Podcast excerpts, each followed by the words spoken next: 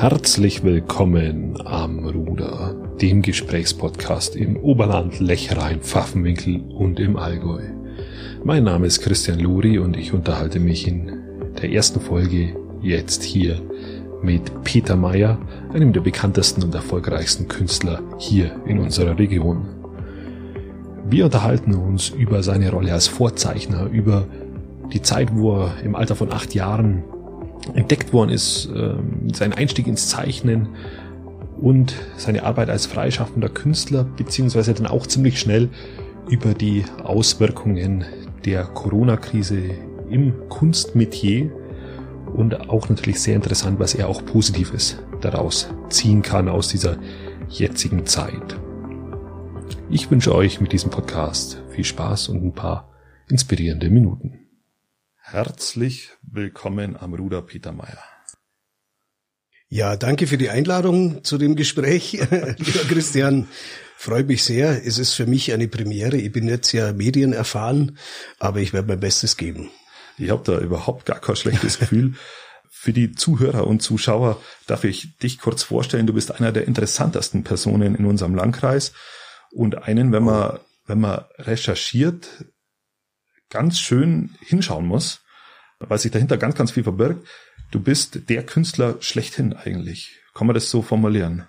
Naja, äh, Künstler ist natürlich ein, ist ein dehnbarer Begriff. Es gibt natürlich viele selbsternannte Künstler und äh, ich denke, äh, ich habe mein Leben der Kunst verschrieben. Das heißt, ich lebe von, für und mit der Kunst, seit ich mir eigentlich erinnern kann, dass ich irgendwas ernsthaft äh, anstrebe oder will. Also von der Ausbildung angefangen oder, mhm. oder vor der Ausbildung schon. Wie wird man Künstler, ist natürlich echt äh, schwierig. Es gibt kein Rezept dafür. Man kann vielleicht sagen, dass einem sowas wie Talent in die Wiege gelegt ist und äh, die Frage ist nur, wird es, wird es entdeckt, gefördert oder was kann man selber draus machen oder erkennt man es überhaupt? Und bei mir ist es offensichtlich oder hat es offensichtlich irgendwann einmal stattgefunden in, in wahrscheinlich frühester Kindheit. Ähm, das, ja, wann in frühester Kindheit? Hast ja, du es selber entdeckt oder haben es also ich, entdeckt? Ich, ich, ich kann mich noch erinnern, dass ich halt im Kindergarten schon immer vorzeichnen musste. Wenn irgendwas, äh, die kleine Hexe vorgelesen wurde oder so, und dann habe ich halt irgendwie Zeichnungen hingelegt, die halt schneller fertig waren und, und vielleicht ein bisschen interessanter ausgeschaut haben okay. als, als andere. Und ich erinnere mich noch, äh, im zarten Alter von acht Jahren, da wurde immer zu, zu so katholischen Jugendnachmittagen mhm. äh, ins Pfarrheim geschickt und es gab einen Kaplan in Peiting, der hieß Thomas Reiser. Ja. Und der hat wohl irgendwie, der ist wohl irgendwie aufmerksam geworden auf äh, mich, weil ich halt einfach äh, eben schneller war oder irgendwas hinkriegt habe, was ähnlicher oder was dem ähnlicher war, ja. was es sein sollte. Und, und, und der hat äh, dann äh, mit meiner Mutter gesprochen, hinter meinem Rücken. Okay. Und hat gesagt, da müssen wir was machen. Ja. Und da gab's in Peiting, äh, die gibt's Gott sei Dank immer noch, äh, meine mütterliche, ich sage mal Artificial Mother, die Friede Wirtel. Ja. Und mit acht Jahren äh, hat mich dieser Kaplan damals zu der hingeschickt. Ja. Hat sie damals schon im Forsthaus gewohnt? Ja, ja. Okay. Es war damals schon, also es war irgendwie ein sagenumwobenes Haus mit ja, immer noch. tollem Garten. Es ist immer noch ganz wunderbar. wunderbar. Schien eingewachsen Efeu. Ja. Genau. Wunderbar. Und diese City Wirtel, die hat dann am Anfang erst auch nicht gewusst, was sie mit einem Achtjährigen anfangen soll, mhm. aber ich bin dann tatsächlich hingeschickt worden, da von ja. meinen Eltern auch. Die wussten auch nicht, wie, wie man damit umgeht, aber äh, die hat mir dann ganz früh schon beigebracht, einfach äh, zu beobachten, hinzuschauen zu zeichnen eben, weil ich glaube, Zeichnen war das, auf was es äh, damals ankam und ähm, ist das Hinschauen wichtiger oder das, oder das Zeichnen? Oder, äh, oder das, ist es Hinschauen wichtiger oder ich das glaube, es geht um die Übersetzung. Einfach, okay. dass man, dass man was sieht und, und äh, in einer möglichst hohen Wiedergabetreue das dann darstellt. Und das ist mir scheinbar immer gelungen. Und okay. da habe ich ja mit, mit acht Jahren schon sozusagen so, so eine Art eine Art Unterricht kriegt. Ich glaube, das war damals wöchentlich und äh, das war eine ganz interessante Geschichte für mich, weil die hat natürlich skurrile Sachen äh, zeichnen lassen, wie, was weiß ich, Morcheln und okay, so weiter oder, okay. oder Pflanzen, vertrocknete Pflanzen, was jetzt für einen Achtjährigen nicht unbedingt ganz gewöhnlich ist, weil ja. das, äh, ich habe da lieber Asterix zeichnet zu ja, der Zeit oder, oder, oder Donald Duck äh, oder sowas. Ja, so ging das, so ging das eigentlich los und äh, äh, ist das ein, ein Grund, warum warum du jetzt zum Beispiel auch, auch Zeichenkurse für Kinder anbietest? Doch ja, ich glaube, das hat mich sehr geprägt. Also eben das genaue Hinschauen, das Beobachten, also die Wiedergabetreue einfach und äh, das ist, das ist hochinteressant auch, äh, also für mich und vielleicht auch für die Zuhörer, Zuschauer. Ähm, wir haben uns mal in, in der Bücherei getroffen oder in der Buchhandlung besser gesagt. Und da habe ich mir ein Buch für für, für Kinderzeichnen mhm, mhm, gekauft. Ich erinnere mich. Ähm, ja. Und da haben wir uns dann kurz über dieses Thema unterhalten. Ähm, und da, da ging es darum, wie zeichnet man einen Hund und wie mhm, zeichnet man das. Und da waren halt so verschiedene ja. ähm, Anleitungen in fünf Schritten zum Hund. Ich, ich fasse es jetzt mal ja, kurz. Und da hast du mich dann darauf hingewiesen, da habe ich es aber dort schon abgeholt gehabt, dass das eigentlich die falsche Herangehensweise für Kinder ist. Äh, ich würde jetzt unbedingt sagen falsch, weil ich äh, ich bewundere jeden, der äh, ein Buch rausbringt und sagt, wie es geht. Ja. Aber ich glaube, es gibt kein äh, zuverlässiges Rezept, ja. wie man sowas macht. Man kann natürlich anhand von Beispielen wie in so einem Buch schon einiges auch lernen. Okay. Aber äh, der direktere Weg ist einfach wirklich äh, sagen wir mal, mit professionellem Beistand mhm. im Hintergrund einfach wirklich vorm Objekt zu zeichnen. Genau. Weil es geht natürlich die Dimension verloren. Ganz ja, klar. Ja. In so einem Buch. Du hast halt nicht, äh, wenn du einen Hund vor dir hast, wie zeichne einen Hund, der ist ja nicht echt. Das ist ja nur eine äh, Wiedergabe, ja. beziehungsweise eine, eine Kopie. Karik eine Karikatur mehr oder weniger oder was auch immer. Naja, äh, Karikatur ist ja schon wieder eine äh, äh Abstraktion genau. oder Reduktion auf wesentliche Merkmale. Aber äh, es geht halt tatsächlich nichts übers eigentliche Naturstudium. Das heißt, du hast ein Objekt vor dir, wie jetzt zum Beispiel eine Pflanze, vertrocknete Pflanze, die hat Raum außenrum. Und diese Räumlichkeit in der Wiedergabe, die verliert natürlich eine Dimension. Das heißt, wenn ich zeichne, ist es zweidimensional. Ja. Aber wenn du die dritte Dimension nicht vor dir hast, ja. also das Räumliche, ja. dann geht halt was verloren. Und das kann ein Buch nicht ersetzen. Aber es gibt natürlich viele wunderbare Zeichenbücher und Anleitungen. Okay. Aber ich weiß nicht, ob man das wirklich anhand von einem Buch lernen kann. Es ist halt ein Versuch. Und es ist ein, vielleicht auch ein gutes Beispiel. Aber ich persönlich äh, bevorzugt natürlich schon den, den direkten. Also den ohne, ohne Umwege direkt genau. den Kindern zu sagen, da steht jetzt eine Blume. Mhm. Ähm, und jetzt versuch die mal originalgetreu ja. oder in deiner, ja. wie, wie du sie siehst, genau. wiederzugeben. Okay. Weil wenn ich eine Blume vor mir sehe, da kann ich auch aufstehen und kann mir die von rechts und links und vorne und hinten anschauen. Dann begreife ich die Dimension einfach. Ja, das hat mir jetzt äh, beeindruckt. Ich habe das Buch gekauft und habe es dann ins Regal gestellt. ich habe es mir auch angesehen übrigens. Also ja. das ist ja gar nicht schlecht. Gell? Ja, aber wir haben, wir haben auch, also wir, wir haben die Argumente überzeugt und jetzt steht es halt im Regal. Seitdem mhm, haben wir jetzt mhm. haben wir ein bisschen anders gezeichnet und mhm, gemalt. Mhm. Und wenn diese Corona-Zeit wieder vorbei ist, äh, werden wir auch den Kurs bei dir belegen. Vielleicht hocke ich mich da auch selber mit rein. Ja, muss irgendwie auf den Kinder Natürlich, aufpassen. Ja, klar. Ähm, und zeichne selber so ein bisschen mit. So. Das ist jetzt gar nicht so ungewöhnlich. Also das ist, fände ich natürlich toll.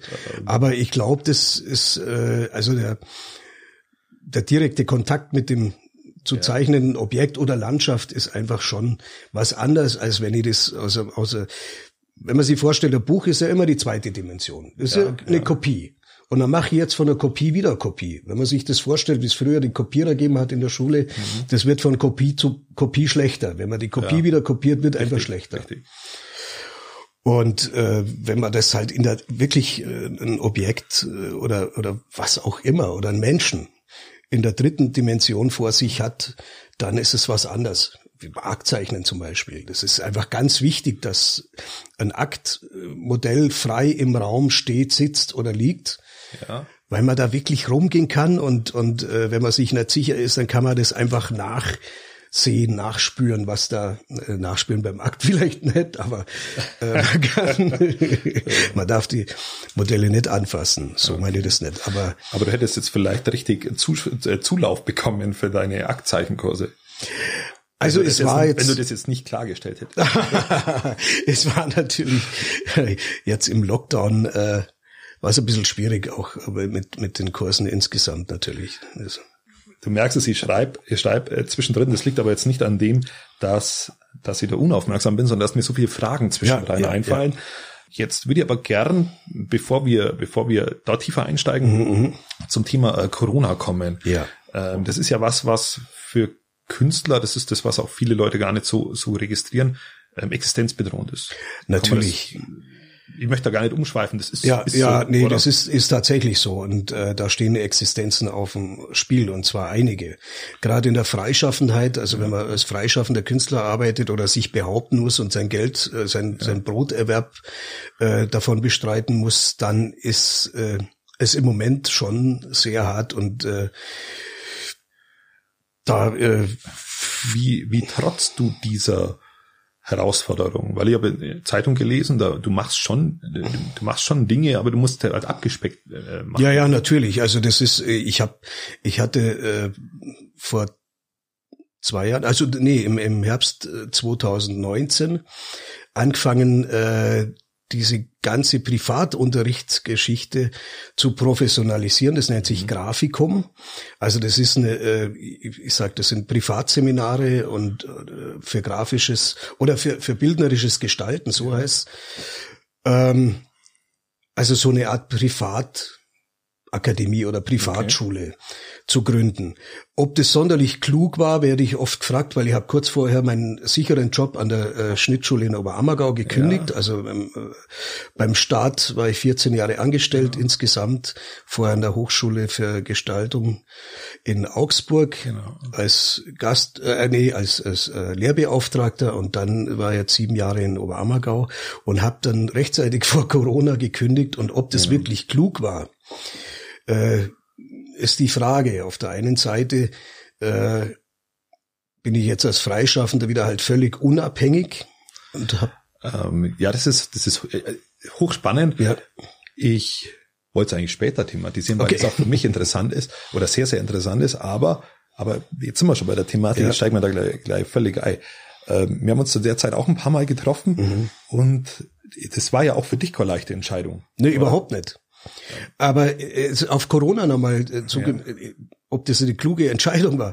Wirtschaftlich sicherlich nicht, weil ich habe mhm. äh, quasi ein, ein regelmäßiges Einkommen, ein Festeinkommen, mhm. habe ich aufgegeben zu, zugunsten der äh, äh, Freischaffenheit wieder. Ja. Und das war gerade ein paar Monate vor Corona ja. und äh, wenn ich das, wenn wir das natürlich vorher ahnen hätte können, es, sagen wir mal, es ist wirtschaftlich unklug gewesen. Aber doch nicht alles, was wirtschaftlich unklug ist, ist fürs Leben. Äh, nee, ich, mir ging es auch von Tag zu Tag besser, äh, wieder frei zu sein. Mhm.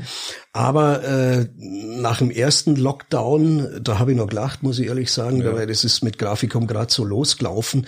Da hatte ich von September bis Februar schon 80 private Schüler. Und das war ein ziemlich gutes Ergebnis, also gar nicht zu erwarten ja. für Siebdruck, äh, Zeichnen, äh, Kalligrafie und so weiter. Ja. Also aus dem, ich habe auch weit äh, deck, flächendeckend inseriert und und das Grafikum beworben und das lief sehr gut an. Okay. Und nach dem ersten Lockdown haben wir gedacht, okay, das warten wir jetzt ab und nachher geht's wieder weiter und wieder los.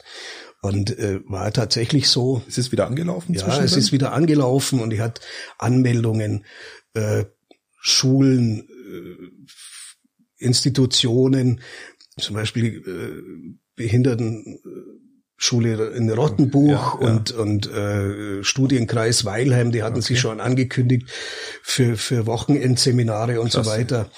Und äh, das ist natürlich dann alles weggebrochen. Also der, kurz vor dem zweiten Lockdown lief es wieder los, auch gerade mit Siebdruck-Seminaren. Der Zwischenfrage, hast du da Entschädigungen bekommen?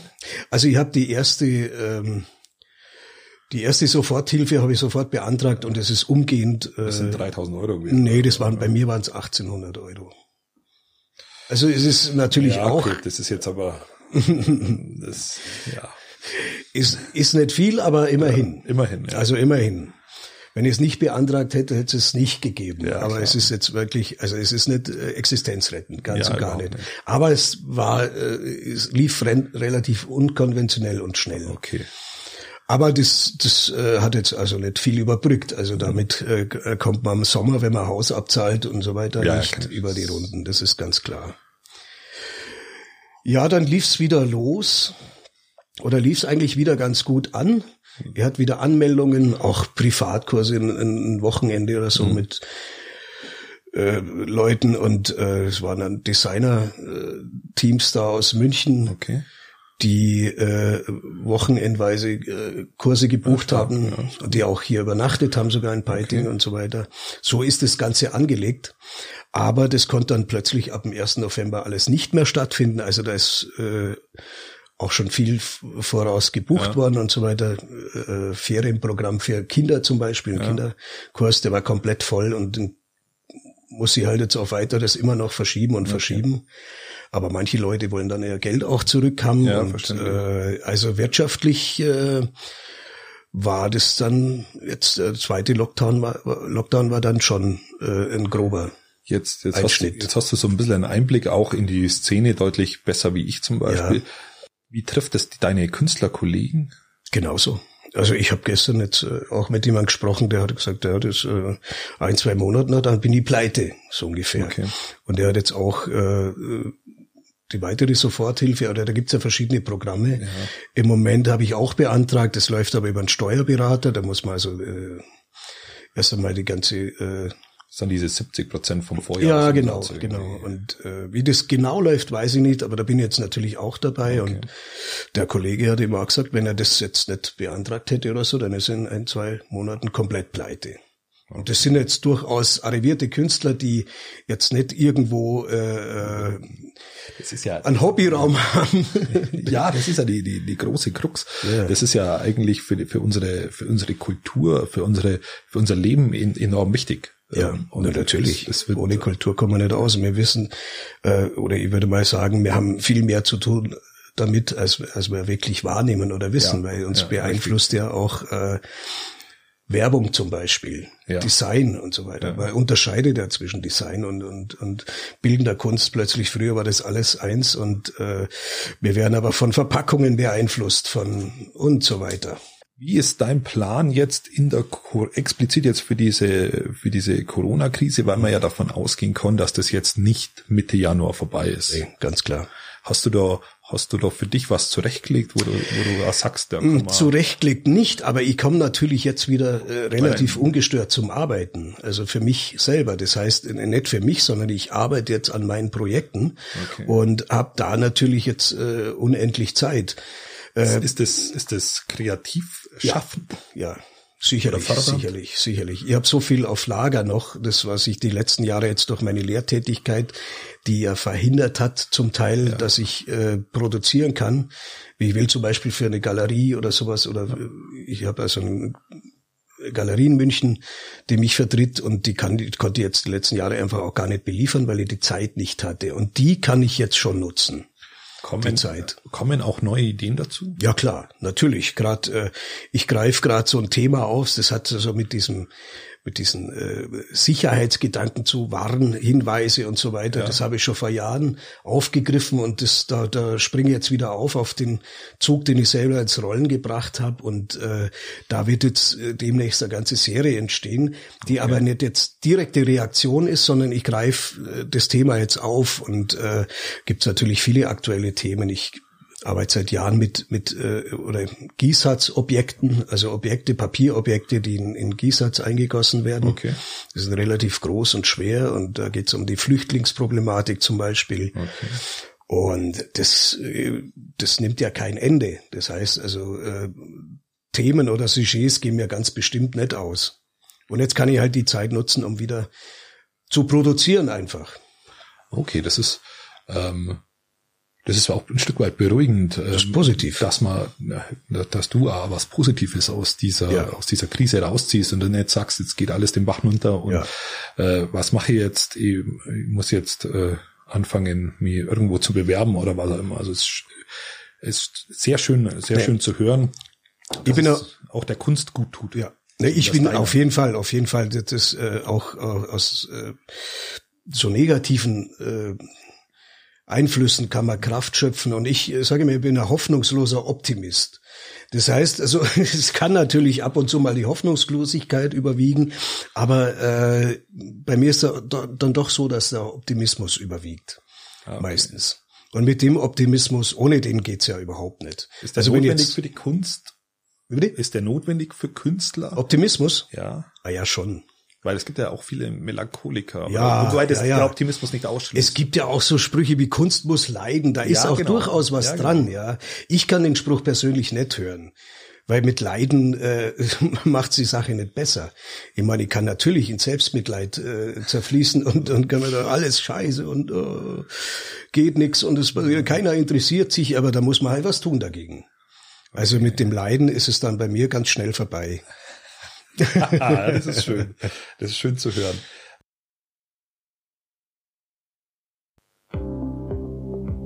Schön, dass ihr dran geblieben seid bei Amruder mit Peter Meyer. Ganz besonders schön zu sehen war in dieser Episode, mit was für einer Begeisterung Peter das Zeichnen spricht und dass er so glaube ich es, als Basis auch seines künstlerischen Prozesses sieht und es auch ein Stück weit als Handwerk verstanden wissen will, dass man lernen muss. Besonders beeindruckt hat mich auch seine positive Sichtweise jetzt auch im Besonderen mit der Corona-Krise, wie er als hoffnungsloser Optimist seine Zeit zum Produzieren von neuen Projekten hervorhebt. Und wir werden uns in den nächsten Episoden mit ihm unterhalten über seinen Weg als Künstler, seinen Durchbruch, sofern es sowas gibt, über die Frage, wer ist überhaupt ein Künstler, über Stoa 169, über ganz viele Dinge. Der Podcast kommt alle zwei Tage, somit bis übermorgen.